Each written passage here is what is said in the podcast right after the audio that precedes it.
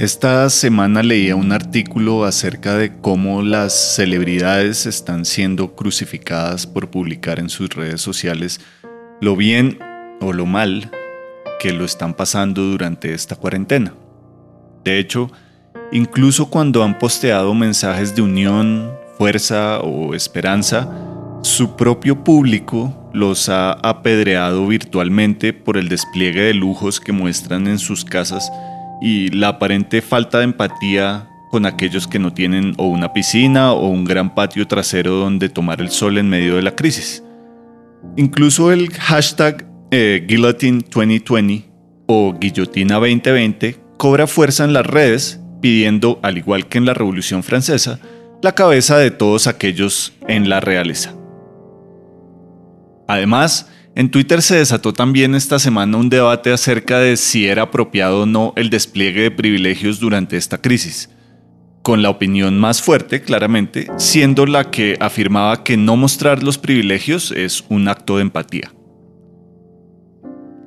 Pero, ¿eso es empatía? ¿O es más bien una forma diferente y virtual de proteger un estilo de vida privilegiado de cualquiera que pueda llegar a afectarlo? ¿Es respeto o es miedo a que el malestar social se haga más profundo? Cuando se pide mostrar austeridad, ¿se está colaborando o por el contrario es la manera cordial y electrónica de ponerle vidrios polarizados al carro? Me pregunto constantemente acerca del desenlace de todo esto. No sé si esto que está pasando realmente cause un cambio en la sociedad no sé ni siquiera si se vaya a producir un cambio en mí como individuo. Pero es innegable que esta situación ha levantado el velo del capitalismo y ha hecho aún más visibles las graves diferencias que existen en todas las sociedades del mundo. Mientras que algunos podemos quedarnos en nuestras casas y, por lo menos por un rato, hacer podcasts, otros tienen que seguir trabajando y exponiéndose porque la economía lo exige. Claro, las diferencias entre los ricos y los pobres siempre han estado ahí, pero antes esta brecha estaba disfrazada de oportunidad. Todos vivimos en un enorme juego de monopolio, pero esta cuarentena ha parado el juego, dejándonos ver quiénes van ganando y quiénes van perdiendo. No creo que ocultar esas diferencias en redes sea empatía. Es más como cuando uno va ganando en monopolio, pero le dice al que va perdiendo que en realidad la diferencia es poca para que no se aburra y entonces el juego siga. La verdad no sé qué vaya a pasar después, pero esta semana pensé que es muy aburrido hacer parte de un juego que desde el principio sabes que no tienes chance de ganar, ¿no?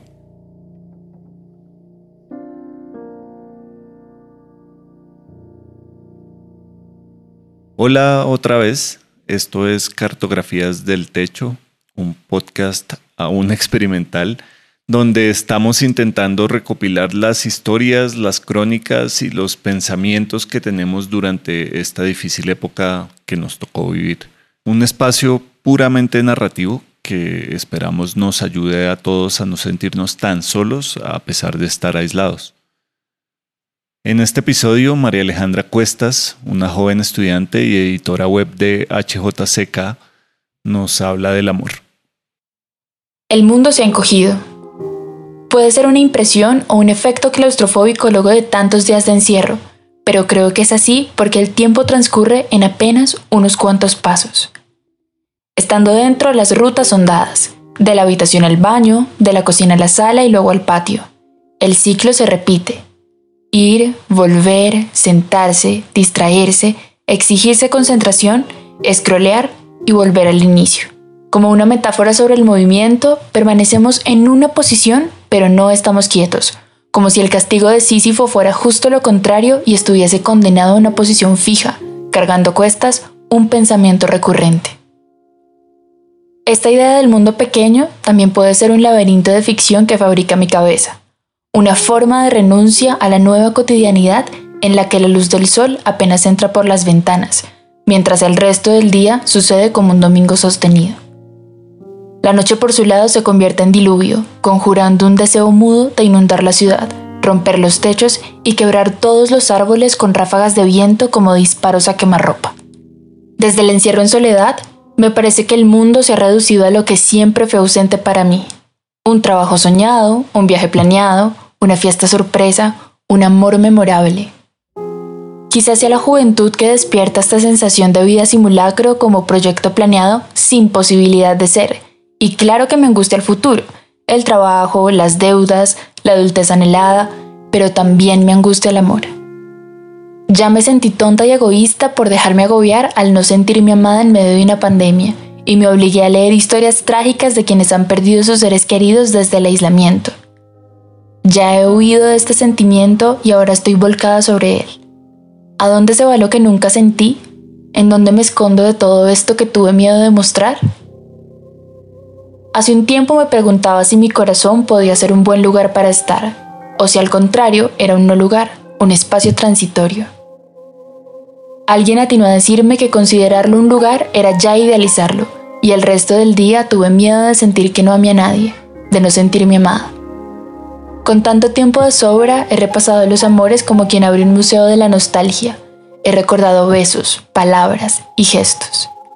He querido también deshacerme al llegar a las despedidas y he escrito para luego borrar lo que he creído un último mensaje. No soy yo, no es mi cuerpo, no es amor.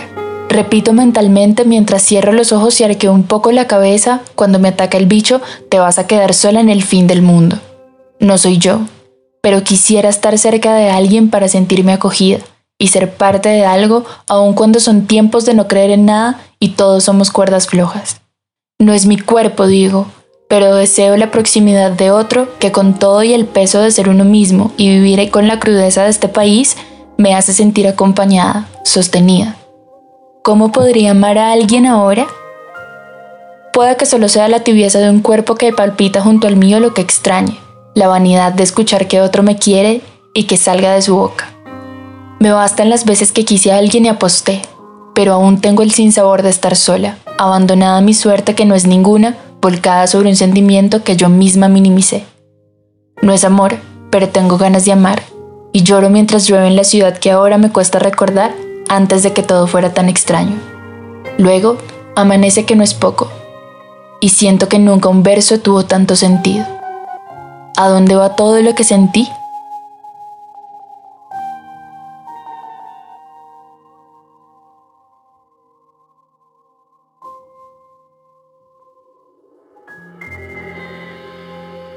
Ahora oiremos a Andrés Páramo, periodista independiente que ha colaborado con Vice, El Espectador, el Washington Post y la revista Arcadia. Yo sí les digo que mi ciudad, lo que yo conocía como mi ciudad, ya no es sino la calle que veo desde la ventana. Ahora mismo mi ciudad es lo siguiente. Unas palomas que vuelan erráticas buscando comida. Una vecina que hace imperturbables series de ejercicio en la azotea de su casa. Unos carros que pasean libres y sin tráfico por una atardecida calle que parece de domingo. Me detengo a pensar. Esto pasa todos los días. En esencia y para mí, todos los días son el mismo día. Mi vista abarca el mundo porque el mundo ahora es mi calle. Así les debió pasar a las mujeres y hombres que nos precedieron. Debieron delimitar el ámbito de su existencia, de su mundo, de su espacio, incluso de su tiempo, hasta donde les alcanzó la vista. Quiero decir, mi mundo real respecto al de antes es ahora insignificante y en él lo que reina es este silencio ancho y profundo que invade todas las cosas. Porque por más que vuelen las palomas, o mi vecina haga sus rondas, o los carros pasen distanciados, lo que predomina afuera es el silencio rotundo de la vida. El silencio no está solo. A pesar de que la medida de contingencia sea aislarnos, todo está conectado. Igual que el virus que traspasa fronteras y está en todas partes todo el tiempo, la realidad se nos presentó probablemente como siempre ha sido, como nos educamos a no verla, sin muros que la contengan, llena de conexiones y causalidades, reveladora a cada instante de todos los instantes. Por eso ese silencio rotundo, que ni siquiera es capaz como antes de dividir los días de las noches, lleva aparejado consigo un ruido que nos ensordece. El mecanismo fue automático, me parece a mí. Desplazamos el ruido que hacíamos en la calle hacia nuestras mentes y desde allí lo vertimos todo a grandes chorros en lo que es hoy el nuevo mundo. El ruido amplificado al mil por ciento de las noticias y las declaraciones políticas, de las cifras y los reportes, de los análisis y las opiniones. Como este ruido que estoy haciendo aquí mismo, porque como todos, no soy inmune a nada. Y de todo ese ruido que me parece necesario, apenas comprensible, de pronto el más humano y asfixiante de todos los ruidos, el que más me llama la atención porque me molesta, y quizá me molesta porque simplemente me da miedo a ser parte de él, es el que se manifiesta en forma de vaticinio concreto, de horóscopo infalible, de, no, lo que va a pasar es esto. ¿Cómo que lo que va a pasar es esto? ¿Cómo no somos capaces de apreciar al menos un segundo esta primera gran incertidumbre global, total, que transformó los días en el día a día de un presente absoluto? El día a día y nada más. Mi amiga Sara me dijo algo sobre esto que nos está sucediendo. Una frase. Me dijo, qué cosa tan fuerte y tan extraordinaria. Me dijo también que se entregaría a ella. Y pues sí, lo que he decidido es apreciarla y padecerla, porque no me queda ninguna otra opción. Es decir, no he decidido nada. Lo que resta es sumergirme en el ruido y con esa inmersión alimentarlo. A veces cuestionar y otras tantas, muchas más, dejarme llevar. Preocuparme a veces, relajarme a veces. Oír lo espeso del silencio cuando quiero ver lo que fue del mundo de afuera. El día a día y nada más. Y en notas menos profundas, hacer lo que he venido haciendo es decir, ser parte de lo que hacen los demás, mis próximos afortunados que viven más o menos igual que yo en esta sociedad en que la gente se muere de hambre. Pero también soñar. Hace nada dos párrafos decía que despreciaba los vaticinios que van a la carrera, la especulación. Pero esto último es también apenas entendible en medio de todo. Ese mundo no me lo imagino y sobre él no puedo pensar nada. De verdad, no puedo. Pero debo aceptar que sí me lo pregunto todo el tiempo. ¿Cómo es? ¿Es? ¿Y quiénes están? ¿Es igual al de antes? ¿Es distinto? ¿Y si es distinto, en qué es distinto? Pues ojalá sea distinto y para bien. ¿Y estoy yo? ¿Podré repartir abrazos a destajo a quienes quiero? ¿Y los que quiero? ¿Y los que no quiero? ¿Y los que no conozco? A ver, me voy mucho más arriba. ¿Y el capitalismo al que algunos le atribuían el don de eliminar el futuro qué? ¿Qué pasó con él? ¿Siguió normal su curso a pesar de que ha probado su incapacidad ante esta crisis? ¿Volverá el ruido a la calle? ¿Y el silencio? ¿Qué pasó con el silencio? A continuación escucharemos a Ana María Cabrera, una gran amiga comunicadora social que además trabaja como asistente de dirección en una de las industrias más afectadas por esta pausa obligada, la industria del cine. Hasta antes del 10 de marzo, el COVID-19 todavía no era conmigo. Sí, obviamente había visto los noticieros y sabía la situación en China y Europa y que en Colombia habían 20 infectados hasta el momento pero como muchas otras noticias, simplemente quedaban en mi archivo de información mundial. Pero el 10 de marzo, a las 7 de la mañana en punto, recibí una llamada que me cayó como un baldado de agua fría. La película queda cancelada por el coronavirus. ¿Qué? Era la productora ejecutiva que llamaba a decirme que el proyecto en el que iba a trabajar hasta junio había sido cancelado. Y no solo esa película, todos los proyectos audiovisuales. Increíble yo que tenía planeada mi vida hasta junio del 2020. Debo confesar que me dio rabia, mucha rabia. Llegué a pensar que era una medida exagerada. Maldecí el miedo y el pánico colectivo. ¿Qué? Además cancelaron Stereo Picnic, el Jam Festival, hasta Rafael Sinfónico que ver con mi mamá. Soy asistente de dirección y trabajo como independiente en la industria del cine. Una industria que se mueve por el trabajo en equipo, por el colectivo. Y ahora ese colectivo es la gran amenaza. Empecé a pensar cómo serán los nuevos rodajes, cuáles serán las nuevas formas del entretenimiento. ¿Será que abrirán estudios esterilizados y todos los miembros del equipo entraremos con trajes galácticos para poder firmar una escena? ¿O será que ahora ya todo será animación y las nuevas imágenes serán solo virtuales? Seguro que sí. El cine definitivamente cambiará. Recuerdo que desde el 2018 los astrólogos hablaban de la triple conjunción del 2020. Sí, sabíamos que iba a ser un año duro, ya nos lo habían dicho. ¿Pero así? Sí, así, de forma radical, regidos por la entropía y por el caos. Ahora me doy cuenta que cuando pensaba en el futuro, pensaba justamente en las imágenes que estamos viviendo. Me siento en una película de ciencia ficción, increíble. Nunca pensé que llegaría a este momento. Estamos a portas de un mundo hipervirtual. Dios, los conciertos van a ser virtuales, los partidos de fútbol, las fiestas, los romances. Uf. En esos días leí una frase de William Burroughs que dice que la desesperación es la materia prima para un cambio radical. Y pensé, sí, tiene toda la razón. Si este desespero es para que las cosas cambien, bienvenida sea la desesperación. He vivido muchas muertes en mi vida y he aprendido que a la muerte hay que recibirla con los brazos abiertos. Es un acto total de rendición. Para el 20 de marzo ya estaba tranquila. Lo primero que me llamó la atención fue ver cómo empezaron a salir a la luz todas las falencias del sistema. Era evidente que el sistema de salud en el mundo entero es deficiente era evidente que la polución nos estaba matando, que el sistema carcelario no da abasto, que la mitad del país vive del rebusque, que millones de personas mueren de hambre y otros millones tienen que vivir con sus trastornos de ansiedad. Era evidente que estábamos enfermos y por fin lo estamos viendo.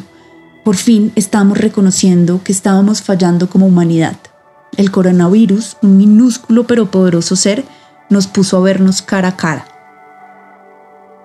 Por irónico que parezca, parece ser que las cosas se están poniendo en orden. Aunque pareciera que todo se detuvo, en realidad todo empezó a andar. Toda la Tierra se está reestructurando.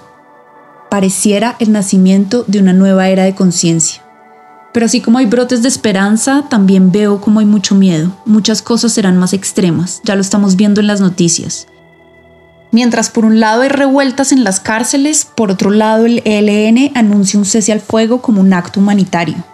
La gente que vive en el barrio Santa Fe desalojada porque no tiene cómo pagarlo del día, mientras el Papa ofrece una misa posapocalíptica en medio de un Vaticano oscuro y lúgubre, una enfermera italiana que se suicida cuando se entera que tiene el virus, dos abuelos desalojados en Bogotá y abandonados en las calles, los indigentes, los perros callejeros, los gremios de obreros preocupados porque no hay construcción, los de los inmuebles, los de los hoteles, los del turismo, todos en medio de la incertidumbre. Pienso en las mujeres que ahora están embarazadas, en los costeños que están acostumbrados a estar en la calle, en cómo deben estar los obsesivos compulsivos con la paranoia de limpiar todo, en los que no tienen que comer y la están pasando muy mal, en la gente que tiene gripa y le entra la duda del coronavirus. Pienso en Perú que ya dio la orden de disparar al que no acate la ley. En Cundinamarca ya van a militarizar ciertas áreas, mientras que en Suecia hay orden de no hacer aislamiento para favorecer la economía. Boris Johnson infectado, el príncipe Carlos, una actriz de Sábados Felices y hasta las hermanitas Calle. Ahora el mundo está sin fútbol, un milagro hecho realidad para algunos, y Corferia se transformó en un hospital de guerra. Me parece emocionante la imagen de que todo el mundo esté en sus casas, surreal, brillante, todos en pijama, como si todos estuviéramos en una cita con nuestro psicoanalista. Sin duda, un proceso de sanación colectivo. Sí, todos estamos enfrentando nuestros peores miedos, pero ya era hora. Nos estábamos evadiendo, buscando distracciones para no vernos. Me parece increíble que el que tenía miedo a su soledad ahora tenga que estar solo. Las parejas que ya no se soportaban se tienen que ver cara a cara. El padre proveedor que evadía a su familia con el trabajo ahora tiene que estar con ellos. Es hora de vernos, de hacernos preguntas. Es hora de descubrir nuevas formas de vincularnos de replantear la idea de la libertad. Amigos, ahora bajo el silencio de las calles oigo el llamado. Cuando nos volvamos a ver y a dar ese abrazo, lo emocionante va a ser que ya no seremos los mismos.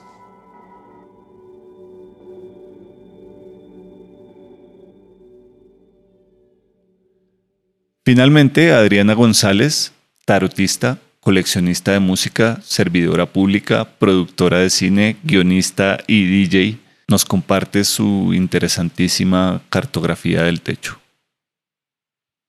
En mi familia somos esotéricos en nuestro tiempo libre, porque en horas laborales en la casa somos creativos.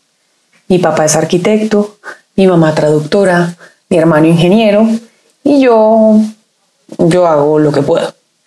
Estudié cine, pero lo mío siempre ha sido la música. la música y el servicio público. O el servicio público y la música, mejor en ese orden.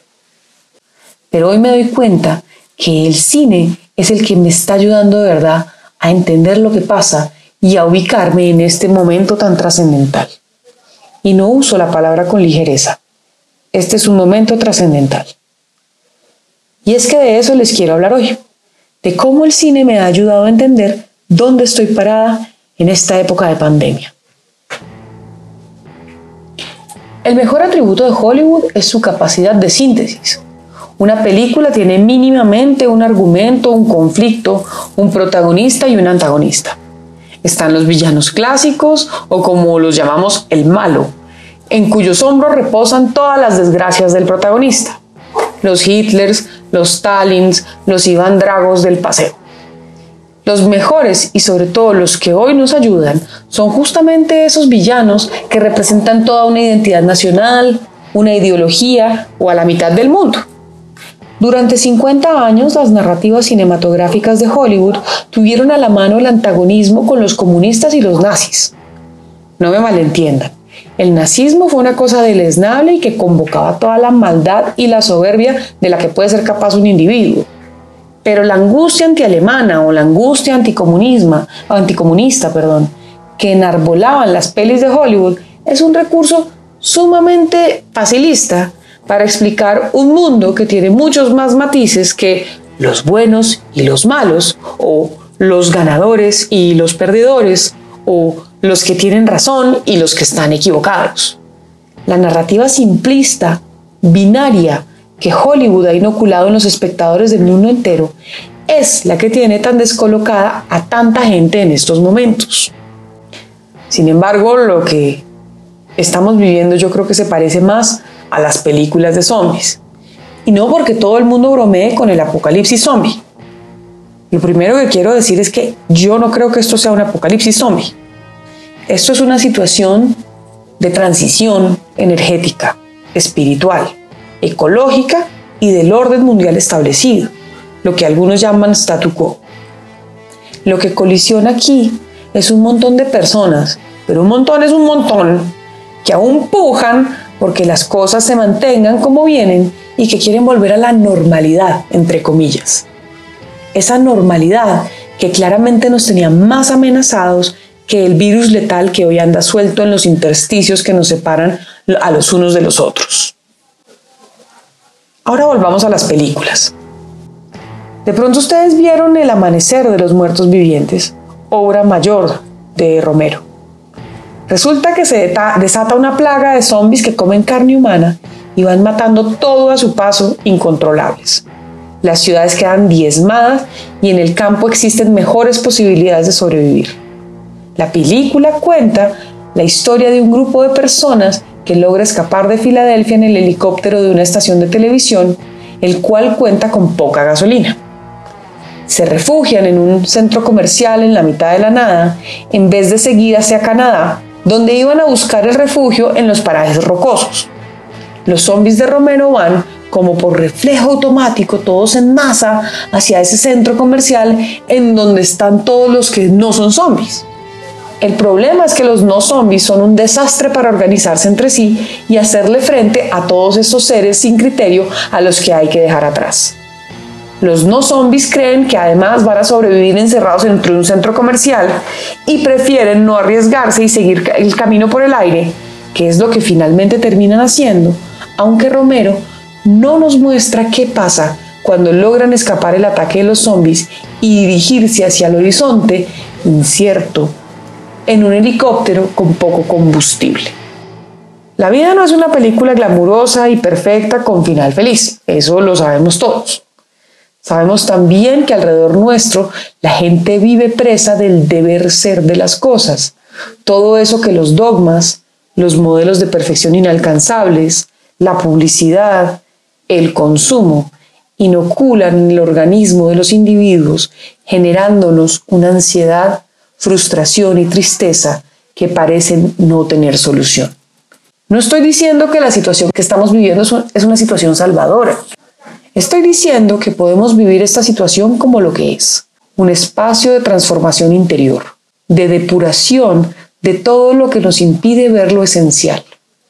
Los que tienen un buen pasar económico saben que la solidaridad con otros es un verdadero bálsamo para el alma en estos momentos. Los que pueden compartir sus talentos, su escucha, su corazón con quienes están emocionalmente muy tocados, lo hacen a sabiendas de que mañana los atribulados y paralizados pueden ser ellos y que la generosidad de otros será lo que los enchufe de nuevo con la vida. Reconciliarse con la Madre Tierra pareciera evidente en este momento en el que se ve cómo los animales se aventuran en lugares de los que se habían retirado por temor a esta especie de zombies caníbales, agresivos y de poco criterio en los que nos fuimos convirtiendo, probablemente a pesar nuestro, y por causas que ni George Romero ni toda la comunidad científica mundial pueden explicarnos. Tengamos cuidado al salir, pisemos ligero, y observemos cuánto nos rodea. Y no hablo del confinamiento sanitario, hablo de nuestros corazones y de nuestras mentes. Es hora de abandonar lo que fuimos para transformarlos en lo que seremos. No va a estar fácil porque el helicóptero tiene poca gasolina, pero juntos nos podemos imaginar un buen desenlace para todos los que quedamos en pie. Hoy les mando luz y alegría a sabiendas de que yo pueda necesitar que ustedes hagan lo mismo por mí mañana. Un abrazo telepático para todos.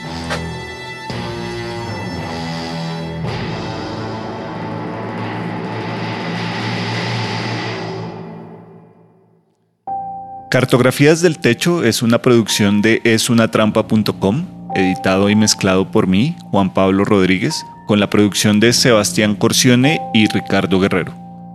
Hoy tuvimos a María Alejandra Cuestas, Andrés Páramo, Ana María Cabrera y Adriana González, en ese orden, quienes muy amablemente nos compartieron algo de lo que pasa en sus cabezas durante esta difícil época. Nuestro propósito es generar empatía y de alguna manera mostrar que no estamos solos. Así que si este podcast les gusta, por favor cuéntenle a más gente. Nos tocó vivir épocas extrañas, pero no tenemos que sentirnos solos.